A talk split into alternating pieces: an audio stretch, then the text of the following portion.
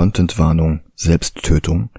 Wie immer gilt, wenn ihr unsicher seid, ob ihr das Thema verkraftet, dann überspringt diese Folge besser und scheut euch niemals Hilfe zu suchen. Denn ihr könnt es schaffen und die Zeiten werden auch wieder besser. Versprochen.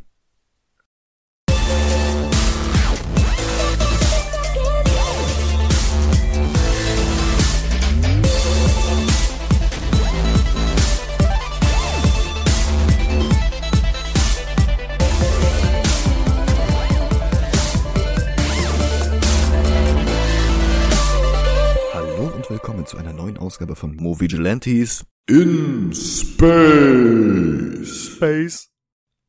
Mein Name ist Michael Heide Mein Name ist Dennis Kautz. und nach Filmen basierend auf europäischen Comics wie Metall Hurlant oder amerikanischen Comics wie Guardians of the Galaxy ist es nur sinnvoll, wenn wir uns im Rahmen dieses Themenmonats auch mal ansehen, was Japan in dem Genre so zu bieten hat. Und das ist gar nicht mal wenig. George Lucas hatte 1977 mit einem kleinen Science-Fiction-Film namens Star Wars den Zeitgeist genau zwischen die Augen getroffen und eine gigantische Welle an Nachahmern und Trittbrettfahrern losgetreten, wie Battlestar Galactica, Star Crash oder auch Flash Gordon, den wir uns ja in Folge 60 angesehen hatten. Diese Welle ging rund um die Welt und erreichte auch Japan. 1978 startete dort eine Adaption der amerikanischen Pulp-Romane um Captain Future. Bei uns in Deutschland liefen die Episoden nur stark geschnitten und auch in einer anderen Reihenfolge als im Original, dafür aber immerhin mit einem unschlagbaren Ohrwurm-Soundtrack.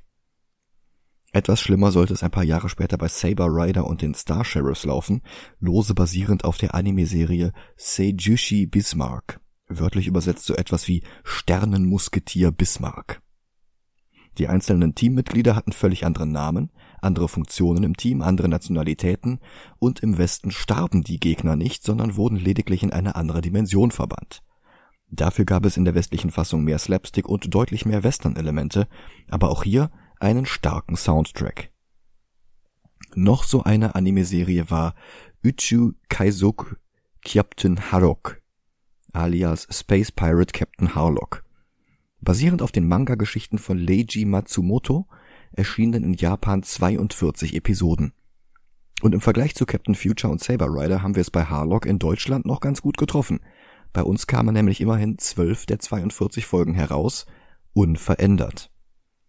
In Amerika hingegen erschien erst ein Zusammenschnitt der Episoden 1 und 9, dann ein Zusammenschnitt der Episoden 2 und 3, und dann wechselten die Rechte zu einer anderen Produktionsfirma, nämlich Harmony Gold, und da wurde es noch schlimmer.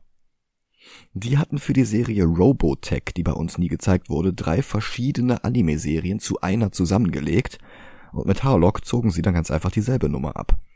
Sie kombinierten den Captain ganz einfach mit der Serie Die Königin der tausend Jahre, ebenfalls basierend auf Manga von Matsumoto, darum sahen die Zeichenstile ähnlich aus. Die Handlungen hatten nichts miteinander zu tun gehabt, spielten in völlig unterschiedlichen Epochen, was Harmony Gold aber nicht störte. Da arbeiteten Prinzessin Olivia und Harlock dann plötzlich einfach zusammen, auch wenn sie natürlich nie gemeinsam in derselben Szene waren. Diese Serie wurde allerdings nicht abgeschlossen und Harmony Gold verlor dann auch die Rechte wieder.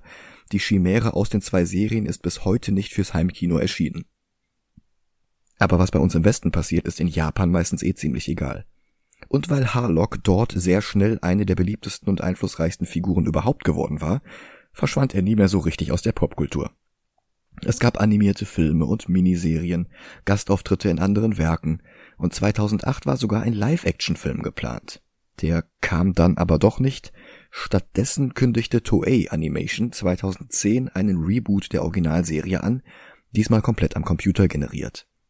Letzten Endes kam dann aber nur ein Pilotfilm heraus, der aber immerhin ein 30 Millionen Dollar Budget bekam und in Japan und international im Kino lief. Die 3D-Fassung soll wohl sehr spektakulär sein, aber Netflix hat natürlich nur die 2D-Version. Und genau die sehen wir uns jetzt mal an. Genau. Bis gleich.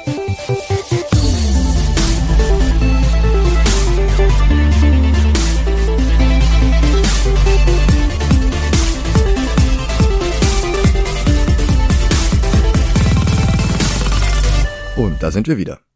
Hallo. Meine Güte, da ist ja gar nichts mehr vom Stil von Leiji Matsumoto übrig geblieben. Wer mit dem oder dessen Stil nicht vertraut ist, das hier sollte eigentlich aussehen wie der Daft Punk Film Interstellar 5555. Der ist nämlich auch von ihm. Stattdessen haben wir hier einfach nur eine Reihe von Cutscenes aus einem Square Enix Game. Oh ja. Kaum Leben, kaum Charakter in den brachial unoriginellen Designs. Und die Gesichter zeigen nur die extremsten Emotionen und sonst gar nichts. Das ist jetzt nicht unbedingt schlecht gemacht, wirkt aber wirklich nur, als würde man wem anders beim Spielen von Final Fantasy 17 zusehen. Ha. Naja, aber der Reihe nach. Es gibt einen Textprolog. Der Film spielt so weit in der Zukunft, dass die Besiedlung des Weltraums durch die Menschheit schon in der fernen Vergangenheit liegt. Bald betrug die Bevölkerung 500 Milliarden. Dann waren irgendwann alle Bodenschätze des Universums ausgeschöpft, auf allen Planeten gleichzeitig, Natürlich. und die Siedler wollten zur Heimat ihrer Vorfahren zurückkehren. Doch für eine halbe Billion Menschen war einfach kein Platz, was zu einem langen und blutigen Krieg führte.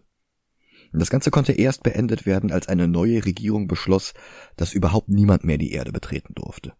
Das war die einzige Lösung, die alle gleich behandelte, grausam aber immerhin gerecht. Half allerdings natürlich auch niemandem. Diese neue Regierung wird im Verlaufe des Films Gaia-Föderation, Gaia-Sanction oder Gaia-Koalition genannt. Das Imperium halt, so wie bei Star Wars. Ich habe mal eine Frage. Natürlich. Weißt du, wie der Planet in Final Fantasy 7 heißt? Äh, wie heißt er? Gaia. ja gut, Gaia ist halt Erde, ne? Das ist halt. Ja, klar. Vor diesem Hintergrund durchkämmt jetzt ein unsterblicher Weltraumpirat seit Jahrhunderten das Weltall. Er plündert Föderationsschiffe und verbreitet seine Legende. Über Als er hingerichtet wurde, waren seine letzten Worte irgendwo, ah nee, das war was anderes mit Piraten. was wolltest du jetzt auf Störtebecker hinaus, oder? Nee, das ist das Intro von One Piece. Ach so. okay. Über einer Bar, die auch ein Saloon in einem Goldgräberdorf sein könnte, bebt es. Ein Raumschiff landet auf einem nahen Berg. Aber nicht irgendein Schiff, die Arcadia, das Schiff von Captain Harlock. Ich habe mal eine Frage. Ja, Skies of Arcadia ist von Ja. Sega, nicht von äh, Square Enix. Ich weiß, Okay. aber irgendwie, ich weiß nicht, das könnte auch äh, JRPG The Movie sein. War das jetzt echt deine Frage? Ich wollte dich jetzt einfach nur foppen. Nein, ich wollte gerade fragen, ob du Skies of Arcadia kennst.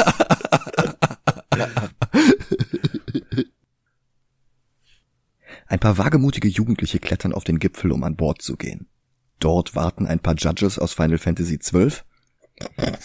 Oder zumindest sehen sie mit ihren klobigen Rüstungen so aus, aber mit Helmen, die entweder an Marvels Celestials oder an die Big Daddies aus Bioshock erinnern. Oh ja. Und die entscheiden jetzt darüber, ob die Kids Teil der Mannschaft werden dürfen oder nicht. Dazu muss eine Frage beantwortet werden. Warum wollen die Jungen Teil der Mannschaft werden? Warum wollen sie Avalanche bei? Nee, das ist ja Avalanche. Der erste, nennen wir ihn Wedge, sagt für die Ehre und wird durch eine Falltür in die Tiefe geschickt. Nicht in den Tod, unten ist ein See, der den Sturz bremst. Der zweite sagt für Reichtum und auch er stürzt in die Tiefe. Der dritte zittert vor Angst so stark, dass er ganz von alleine runtergeht. Der vierte sieht aus wie Noctis aus Final Fantasy XV, heißt aber Yama. Er sieht an den Judges vorbei und sieht hinter ihnen Captain Harlock stehen. Auch wenn der in diesem Film eher aussieht wie Vincent Valentine. Yama zögert eine Sekunde zu lange. Sein Für die Freiheit kommt zu spät. Die Falltür öffnet sich bereits und er stürzt in Zeitlupe hinab. Dann ergreift aber jemand seine Hand. Es ist eine weitere Ritterrüstung, allerdings eine, die sehr viel schlanker und eleganter aussieht, mit einem Brustpanzer, der ganz klar eine ausgeprägtere Oberweite schützen soll als bei den anderen. Gegenderte Panzerharnische funktionieren in der weit entfernten Zukunft offenbar genauso wie bei Fantasy-Roman-Covern aus den 70ern. Sie zieht ihn hoch und öffnet ihren Helm. Na, wenn das mal nicht Keiyuki ist. Auch eine andere Rüstung zieht jetzt den Helm zurück und enthüllt Yataran, den ersten Maat. Sein Design ist an den Stil des restlichen Films angepasst worden, weswegen er auch gut ein bis zwei Köpfe größer ist als im Original und leider deutlich weniger sympathisch. Die Arcadia fliegt los, Wedge guckt vom See aus wehmütig hinterher. In kürzester Zeit wird sie von der Föderation entdeckt, die jetzt ihre TIE Fighter losschickt. Yama fragt, wie er sich nützlich machen kann und Yataran schickt ihn los, er soll sich einen freien Gefechtsturm suchen und das Feuer eröffnen. Das macht er auch und er ist gar nicht mal schlecht. Sie treffen sogar den Sternezerstörer an einem der Triebwerke. Dann steuert Harlock die Arcadia in das andere Schiff hinein. Die Crew zieht wieder die Judge-Rüstungen an und dann wird geentert. Die Stormtrooper der Föderation halten nicht viel aus. Auch Yammer betritt das feindliche Schiff und wird dort von einem Stormtrooper beiseite gezogen, der ihm eine Kamera in die Netzhaut einbaut und sagt, endlich haben wir dich einschleusen können, vermassel es nicht. Und dann wird der Trooper von einem von Harlocks Leuten in den Rücken geschossen. Yammer spielt Dankbarkeit vor, gerettet worden zu sein. Dann hat Harlock das Schiff übernommen, sie tragen ihre Beute zurück auf die Arcadia und hauen ab. Kay fällt auf, dass Yammer keine volle Rüstung trägt. Das scheint sie misstrauisch zu machen, das wird aber nie angesprochen. In einem Palast wie aus Final Fantasy XV gibt uns die Föderation jetzt Exposition. Yama alias Agent F-Triple-One wurde von seinem Bruder Isora, dem Kommandeur der Gaia-Flotte, auf die Arcadia eingeschleust, um Harlock etwas wegzunehmen. Was dieses etwas ist, erfahren wir an dieser Stelle noch nicht. Den Charakter Yama gab es übrigens nicht im Anime, der scheint für den Film erfunden worden zu sein. Optisch entspricht er noch am ehesten Tadashi Daiba aus dem Anime, aber vielleicht ist das auch nur, weil der hier fehlt. Seine Geschichte ist jedenfalls eine völlig andere. Er wird gesprochen von Schauspieler und Sänger Haruma Miura, der uns auch noch in den Attack on Titan Filmen begegnen wird. Er wurde 2020 im Alter von gerade mal 30 Jahren tot in seiner Wohnung aufgefunden und hatte einen Abschiedsbrief hinterlassen. Gerüchten zufolge, weil er vorher Opfer von Cyberbullying war Allerdings streiten Freunde und Kollegen das ab. Andere mögliche Auslöser sind aber nicht bekannt. Und ich kann es nur noch einmal wiederholen. Wenn ihr an Depressionen leidet, dann sucht euch bitte Hilfe.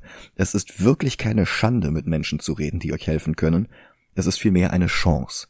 Nutzt sie bitte. Yataran zeigt Yama stolz alle Feinheiten der Arcadia. Das Schiff repariert sich selbst, und dank des dunkle Materia-Antriebs muss es niemals tanken. Der Antrieb wurde von der außerirdischen Rasse der Nibelungen gebaut und die letzte ihres Volkes, Mime, bedient ihn. Mime wird übrigens im japanischen Original gesprochen von Yu Aoi. Das war Megumi in den Kenshin-Filmen. Mime ist nicht nur das einzige Alien in diesem Film, sondern laut Yataran die einzige Außerirdische, zu der die Menschheit als Ganzes jemals Kontakt aufnahm was für die Harlock Stories, aber auch insgesamt für Leiji Matsumoto ziemlich ungewöhnlich ist. Normalerweise gibt es deutlich mehr Außerirdische. Zum Beispiel die Mason, angeführt von Königin Rafflesia. Das sind im Anime die wichtigsten Gegner überhaupt. Die im Film wegzulassen ist wie ein He-Man-Film ohne Skeletor oder ein Inspector Gadget-Film ohne Dr. Kralle. Kay geht jetzt erstmal duschen. Schwerelos was dem Film auch nur eine Ausrede dafür gibt, ihren nackten Körper zu präsentieren, auch wenn über nicht jugendfreien Stellen zufällig immer gerade Wassertropfen sind. Yama sieht sich weiter um, er findet nicht, was er sucht und schickt die Daten seiner Kamera kabellos an seine Auftraggeber. Er trifft auf Harlocks Vogel, der ihn scheinbar absichtlich zu einem anderen Teil des Schiffes führt, zur Computerzentrale. Dieser Vogel ist so hässlich, ne? Hm, aber ist dir eigentlich auch von Anfang an so ein bisschen aufgefallen, dass Yama einfach aussieht wie Harlock? Ja, ein Stück weit. Ich finde, der sieht halt total aus wie Noctis. Mhm. Aber da ist eine Parallele zu Harlock auf jeden Fall. Und die wird im Verlauf des Films auch noch größer. Ja. Also bei mir war von am Anfang an dachte ich, das wäre Harlock und das wäre die Vorgeschichte von dem. Ja. Bis die dann beide aufgetaucht sind. Ja. Ähm, Mehr dazu später. Harlock ist dort in der Computerzentrale. Aber bevor Yama etwas tun kann, erscheint ihm Mime, die ihm sagt, dass der große Moment bald kommen wird und er solle besser vorbereitet sein. Mime ist im Anime übrigens lila und hier grün. Warum diese Änderung? Ich, ich werde es nicht nachvollziehen können. Yama geht und der Film springt zu Harlock und Mime in Harlocks Gemächern. Harlock scheint zu wissen, dass Yama ein Spion ist. Er wird übrigens gesprochen von Shun Oguri aus Detective Conan und dem Animal Crossing Film, wo er KK Slider gesprochen hat. In Godzilla vs. Kong hatte er seine größte Rolle in einer westlichen Produktion, da hat er Ren gespielt, den Piloten von Mechagodzilla. Yama meldet sich am nächsten Tag für die nächste Mission. Ein Dimensionsschwingungssprengkopf soll auf einem verlassenen Planeten installiert werden. Der 99. Sprengkopf bisher. Was es damit auf sich hat, bekommt Yama nicht erklärt, aber es sind genau diese Sprengköpfe, die er eigentlich für die Gaia Sanction finden soll. Also geht er los, zusammen mit Kay. Und die erklärt ihm jetzt, dass es einen Neuanfang geben muss. Die Menschheit stirbt, das Schicksal hat sie wie die Flut über die Galaxis verteilt und jetzt setzt die Ebbe ein. Was ich ein schönes Bild finde. Die Überlebenden müssen zurück auf die Erde, eine andere Chance haben sie nicht. Und dazu hat Harlock einen Plan. Es gibt Orte im ganzen Universum, die die Zeit wie Knoten zusammenhalten. Wenn man diese Knoten löst, kann man die Kausalität verändern und die Zeit kontrollieren. Das braucht bloß gewaltige Mengen an Energie, und da kommen jetzt die Sprengkörper ins Spiel. 100 von ihnen müssen gleichzeitig an den Knoten detonieren, damit es funktioniert. Doch als der Sprengkopf installiert ist, bebt um sie herum alles. Die Plattform, auf der sie standen, war nicht auf festem Gestein, sondern auf dem Rücken eines gewaltigen Tieres. Yama rettet Kay das Leben, als das Tier aufsteht, dann stößt er sie von sich, aber nur damit Yataran sie mit einem Roboterarm greifen kann. Er selbst stürzt in die Tiefe, genau auf ein Lavabecken zu, er hält sich in einem Gitter fest, weiß aber nicht, wie lange er noch aushält. Ein Flashback zeigt Yama und Isora und Isoras spätere Ehefrau Nami beim Versuch, Pflanzen von der Erde auf dem Mars blühen zu lassen. Yama war nachlässig und provozierte einen Unfall, und seitdem sitzt Isora im Rollstuhl. Dann kommt Harlock in Zeitlupe und rettet Yama. Der zieht eine Pistole und richtet sie auf Harlock, aber den kümmert das nicht. Solange Yama auf der Arcadia ist, ist er einer seiner Männer. Und ihn zu töten wird Yama ohnehin nicht schaffen. Es wäre dumm, das überhaupt zu versuchen, und dann fliegen sie zusammen zurück zur Arcadia. Wenn Yama wirklich Freiheit will, dann braucht er sich nur gegen die Fesseln wehren, in denen sein Bruder ihn metaphorisch gefangen hält, und das versucht er jetzt. Die Arcadia steuert auf das Ziel des letzten Sprengkopfs zu, die Erde. Die Gaia Sanction aktiviert jetzt 36.000 Schiffe, die von allen Seiten auf die Arcadia zusteuern. Yama nimmt Kontakt zu seinem Bruder auf und bittet ihn, die Flotte zurückzuziehen, aber der aktiviert stattdessen ein Sternensystem, das zu einer interplanetaren Superwaffe umgebaut worden war, eine Waffe wie die des Todessterns. Doch nutzlos. Die Arcadia hat mit Hologrammen gearbeitet, taucht jetzt einfach hinter der Gaia-Flotte auf und geht zum Gegenangriff über. Harlock zerstört Isoras Schiff und nimmt ihn und seine Crew gefangen. Dann erreichen sie die Erde. Doch die blaue Fassade war nur ein Hologramm der Gaia Sanction. Der Planet dahinter ist völlig zerstört. Und wir erfahren jetzt die Hintergrundgeschichte. Harlock, ich finde, der Planet sieht ein bisschen aus wie äh, der Planet im Final Fantasy Film. Äh, Spirits Within? Ja, ja. Ja, lässt sich vergleichen, auf jeden Fall. Also es ist, ich dachte im ersten Moment so, oh, Moment, es kommt mir bekannt vor. Tja. Wir erfahren jetzt die Hintergrundgeschichte. Harlock war selbst einst ein Captain der Gaia-Flotte und als er erfuhr, dass seine Vorgesetzten die Erde nur für alle anderen unbetretbar machen und selbst auf den Planeten zurückkehren wollte, wollte er die Erde in dunkle Materia der Nibelungen einhüllen und wirklich unbetretbar machen. Doch der Versuch schlug fehl und die Erde wurde zerstört. Damit sie aber jetzt nicht ihre Macht verlieren, hat die Gaia Sanction sofort einen Satelliten installiert, der das Hologramm erzeugt, was die Menschheit glauben lässt, dass die Erde weiterhin bewohnbar und unter ihrer Kontrolle ist. Harlock hingegen muss jetzt das Raumzeitkontinuum riskieren, um seinen Fehler rückgängig zu machen. Und in der Rückblende ertönt jetzt der beste Versuch, das Theme aus dem Intro von Final Fantasy VIII nachzuspielen, ohne dass YouTubes Content ID greift. Fitos, Lysek, Wii Sports, Kindersekt oder so ähnlich. Also es ist wirklich, also ich musste total dran denken. Ja.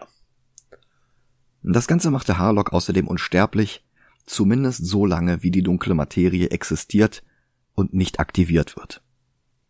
Im Gegensatz zum Anime, wo die Legende von Harlock bloß vom Vater an den Sohn weitergegeben wird, so wie der grausame Pirat Roberts oder wie das Phantom aus den Pulp Comic Strips von Lee Falk.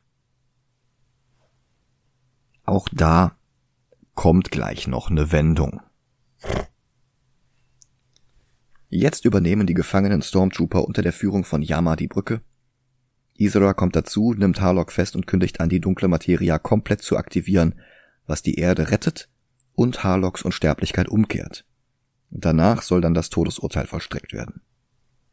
Aber Yama entdeckt, dass trotz der dunklen Materie auf der Erde wieder Blumen blühen, womit der Traum seiner Mutter endlich erfüllt ist und der Traum von Nami. Und er wechselt die Seiten. Er rettet Harlock, zeigt ihm eine der Blumen und beweist, dass er gar nicht mit dem Raumzeitkontinuum herumspielen muss, um die Erde zu retten. Die Erde rettet sich gerade selbst. Sie kehren auf die Arcadia zurück und reisen zur Erde. Yataran hackt sich ins Kommunikationsnetz der Gaia Sanction und überträgt die Zerstörung des Hologrammsatelliten ins ganze Universum hinaus. Außerdem zeigt Yama der Menschheit die blühenden Blumen. Nur wenn wir uns der Wahrheit stellen, können wir vorwärts kommen. Isola nutzt jetzt sein eigenes Schlachtschiff, die Okeanos, um die Arcadia zu rammen und dann zu entern. Kay Black Widow sich zwar ziemlich cool durch reihenweise Stormtrooper, aber es sind zu viele. Sie wird überwältigt. Dann kommt Yataran in einer Big Daddy Rüstung, um sie zu retten. Damit nicht genug, die Gaia-Anführer aktivieren auch noch eine weitere Superwaffe. Oder ist das dieselbe von vorhin? Sie ist es zumindest identisch. Ist das nicht die Black Materia von Sephiroth? naja, sie aktivieren diese Superwaffe wohlwissend, dass sie die Arcadia, aber auch die Okeanos treffen wird und die Erde. Außerdem kommt es zur Konfrontation zwischen Isora und Yama.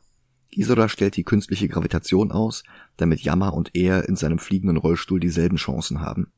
Und der Kampf ist ganz cool, aber auch super kurz. Yama schafft es einfach, die Schwerkraft wieder einzuschalten, und dann hat er Isora besiegt, und er liegt ihm zu Füßen.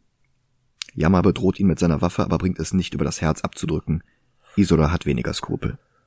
Er schießt auf Yama und gibt ihm die Squall-ähnliche Narbe, die auch Harlock die ganze Zeit im Gesicht trägt.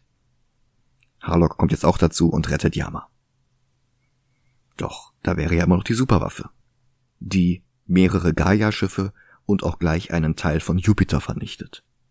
Aber Isora weiß, das ist nur ein Test. Als nächstes soll das Ding auf die Erde gerichtet werden.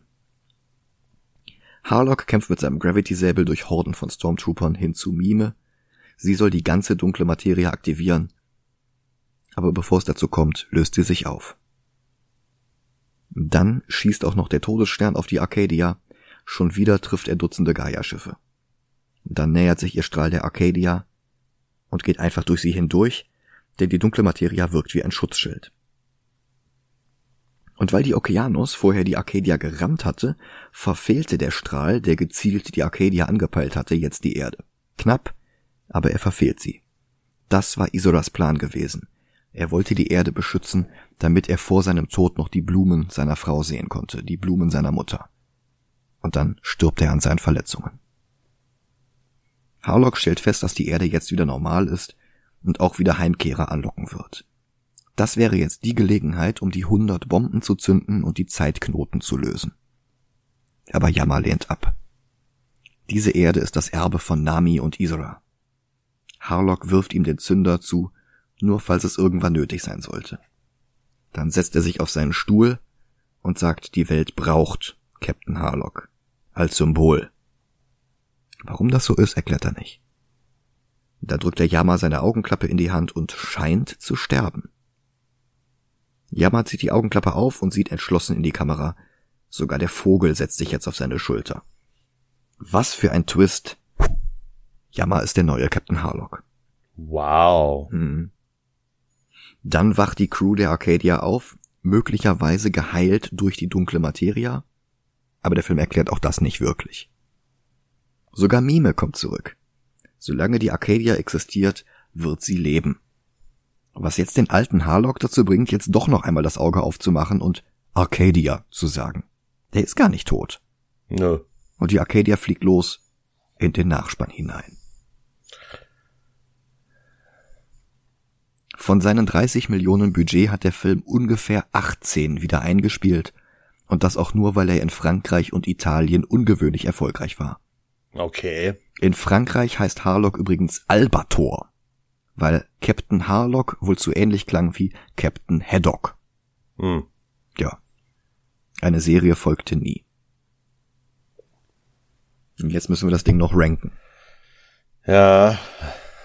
Also wirklich schlecht ist der Film nicht, aber ich finde ihn insgesamt etwas seelenlos, die Handlung ergibt wenig Sinn und die Vorlage erkenne ich auch nicht wirklich darin wieder. Hm. Also ich habe mir jetzt ein paar von den Folgen vom Anime angesehen, die kannte ich vorher auch nicht. Und das ist alles völlig anders. Ja. Also wenn ich jetzt mal unsere Liste ansehe, Mhm. finde ich sämtliche Kenshin-Filme besser, sogar den ersten Mhm. und auch Nausicaa. Ja, da muss ich Stopp, Stopp sagen. Ach so, okay. Ich fand Harlock dann doch besser als Nausicaa. Ja, Bei Also- Harlock passiert wenigstens was. Und da wird nicht nur gelabert. naja gut, aber das, was passiert, ist halt ziemlicher Quatsch. Das sind halt Final Fantasy Cutscenes. Ja, ich sag mal alleine Ja. die Tatsache, dass er mit seinem einen kleinen Auslöser 100 Bomben, die über das komplette Universum verteilt sind, gleichzeitig auslösen kann. Ja. Wie lange braucht denn dieses Signal, um zur am weitesten entfernten Bombe zu kommen? Genauso lange wie zu der am nächsten entfernten Bombe und das ergibt null Sinn. Dann überhaupt die ganze Zeit diese 100 Bomben zu platzieren, die dann im ganzen Film sowieso nicht benutzt werden.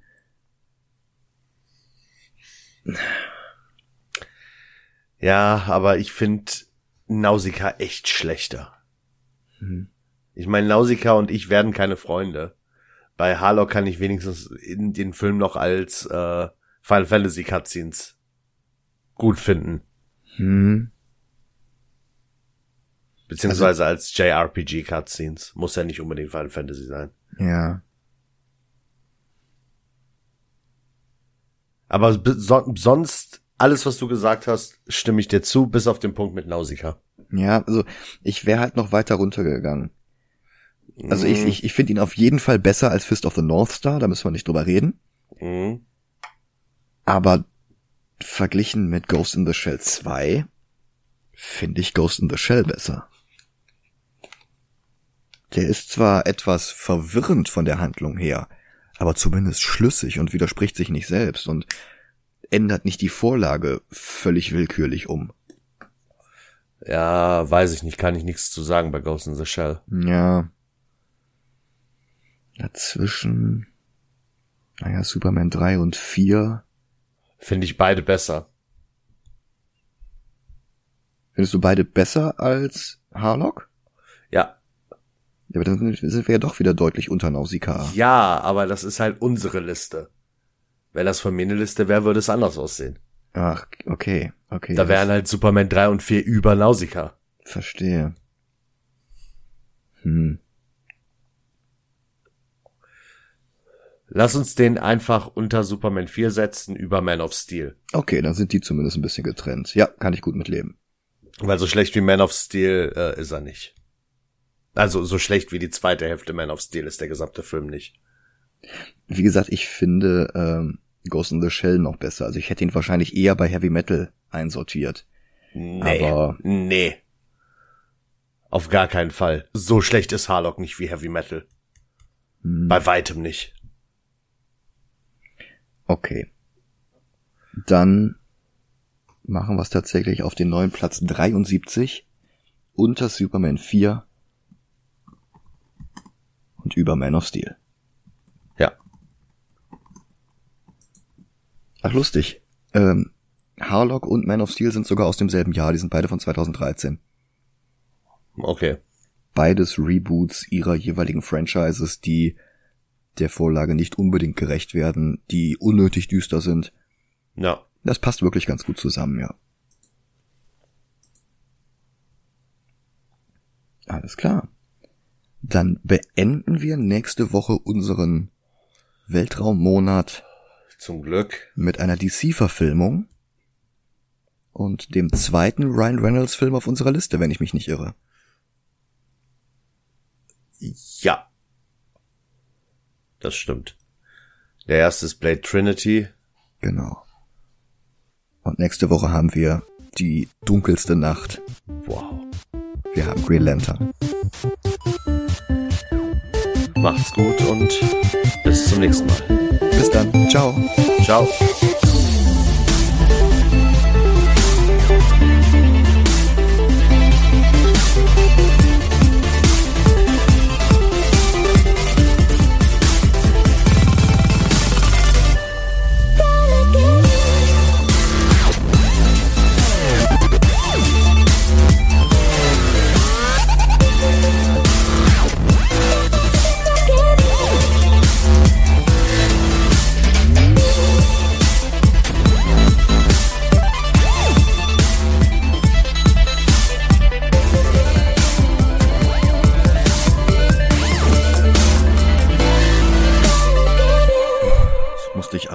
Recherchieren. Ich wusste wirklich gar nichts über Harlock.